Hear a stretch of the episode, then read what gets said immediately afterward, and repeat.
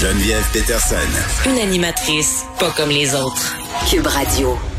Bon, vous savez, là, c'est pas la première fois que je vous en parle. Le dossier des sages-femmes qui me tient particulièrement à cœur parce que j'ai accouché avec des sages-femmes à deux reprises. Donc, j'ai eu un suivi sage-femme euh, et j'ai accouché dans ma maison. Et oui, on est loin, euh, par contre, de l'époque où c'était Émilie Bordelot avec deux seaux d'eau chaude. Non, non. Tout ça se fait dans les règles de l'art. Mais néanmoins, c'est un dossier que je suis, le dossier sage-femme au Québec, parce que je pense qu'on est euh, vraiment sous-financé par rapport à ce qui se passe avec les sages-femmes et qu'elles ne sont pas assez en grand nombre par rapport à la demande. On est avec Josiane Giroux, qui est présidente du regroupement des sages-femmes du Québec. Madame Giroux, bonjour. Bonjour. Bon, on s'était parlé euh, le 2 décembre dernier parce que vous rencontriez, euh, vous rencontriez, pardon, le gouvernement. Euh, l'expiration de votre entente avec le ministère de la Santé et des Services sociaux est expirée. Ça fait quand même presque deux ans. Et il se passe toujours rien, là, parce que la dernière fois qu'on s'était parlé, en se quittant, là, vous m'aviez dit, ben, j'ai bon espoir qu'on va se faire entendre. Et là, aujourd'hui, vous faites une sortie pour dire non seulement on n'a pas été entendu, mais vous trouvez que le gouvernement est arrogant avec vous. Ben oui, en fait, euh, on, on a on n'a aucune table de négociation, en fait. On a déposé nos demandes il y a 15 mois. Et euh, quand je vous ai rencontré, on avait bon espoir de, débuter, une négociation, mais finalement, ce n'était qu'une rencontre pour aller chercher un peu plus d'informations mmh. euh, sur différents sujets. Et on n'a on a aucune nouvelle. On est le 21 février. On ne sait aucunement euh, si cette négociation va pouvoir euh, démarrer un jour. On est euh, vraiment au bout de, notre patience. Ben, je comprends que vous êtes au bout de votre patience quand même, Madame Giroux, mais de dire que le gouvernement est arrogant, c'est une chose, mais de dire que ce sont des misogynes à l'égard de la profession sage-femme, ce sont des mots très durs que vous employez. Bien, écoutez, c'est qu'on on, s'explique pas. Le gouvernement euh, sort les arguments de de la pandémie euh, vraiment euh, tout le temps.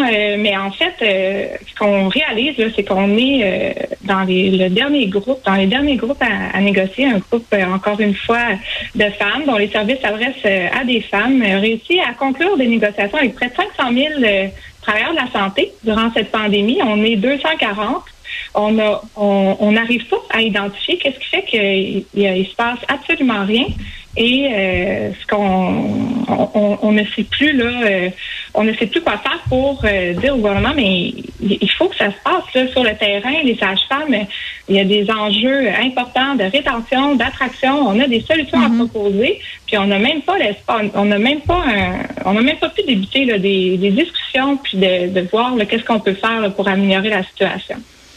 Ben c'est quand même un peu ironique euh, parce qu'on parle sans arrêt du système de santé engorgé. On parle de délestage. Dans plusieurs régions, ce sont les services liés à la naissance hein, qui ont souffert de délestage. Mm-hmm. Euh, Madame Giroux, expliquez-nous comment les sages-femmes pourraient aider à désengorger le système hospitalier. Mais en fait, elles le font depuis, euh, elles le font tout le temps, d'abord, puis durant la pandémie, euh, elles ont continué. En fait, la première chose qu'il faut comprendre, c'est que les sages-femmes font des suivis de grossesse euh, complets, c'est-à-dire qu'on fait la, le suivi, on est à l'accouchement, on est en postnatal. Donc, toutes les familles qui sont suivies par des sages-femmes sont des familles qui ne vont pas se retrouver à l'hôpital. Euh, bien sûr que le choix de naissance d'hôpital est possible, mais ça va être toujours sur les soins des sages-femmes. Donc, dans, à la base, on fait partie du réseau, puis on désengorge les hôpitaux de par notre pratique qui est extra-hospitalière. Là, on n'est pas mm-hmm. à l'hôpital. Puis, euh, durant la pandémie, malgré là, euh, les absences euh, des sages-femmes, que ce soit pour des cas de COVID, par exemple, ou des, des, cas de maladie ou toute autre raison, tous les services sages-femmes ont maintenu leur service à la population. Il n'y a, a pas eu de bris de service malgré les absences. Donc, ça, c'est quelque chose qu'on a répété et que le gouvernement est bien au fait.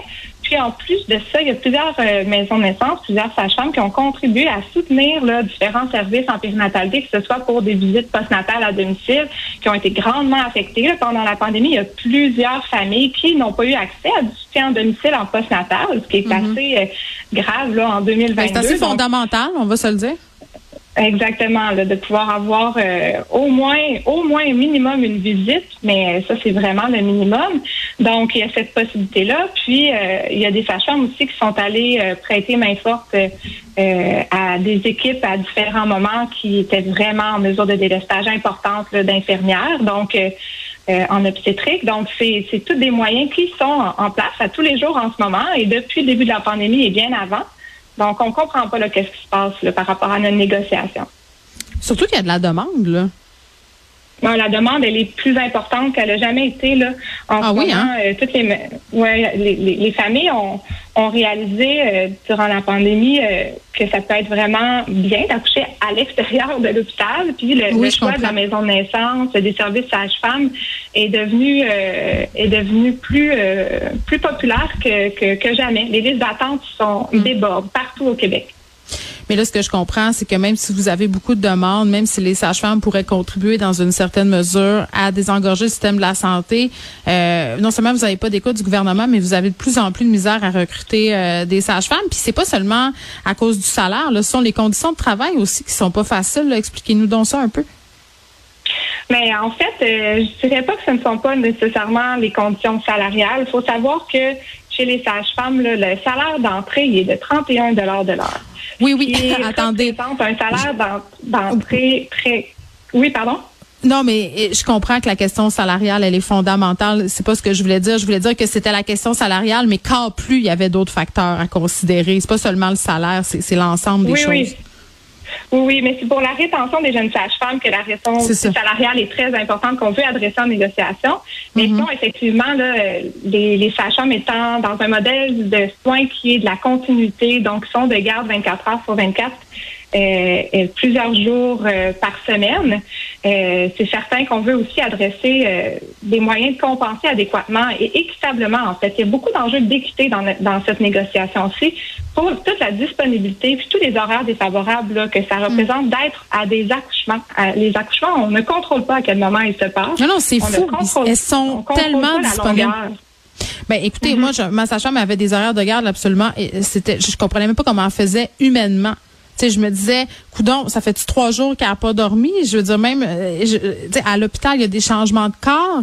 Euh, quand tu accouches mm. avec une sage-femme, euh, je comprends qu'elles sont deux, là, mais les gens n'ont pas conscience à quel point ce sont des femmes dévouées. Puis ça serait le temps aussi qu'on arrête de se cacher derrière cette dévotion-là, qu'on arrête de dire, comme bien des métiers de soins, que c'est une vocation. vous pensez que si les sages-femmes étaient en majorité des hommes, le gouvernement vous écouterait davantage?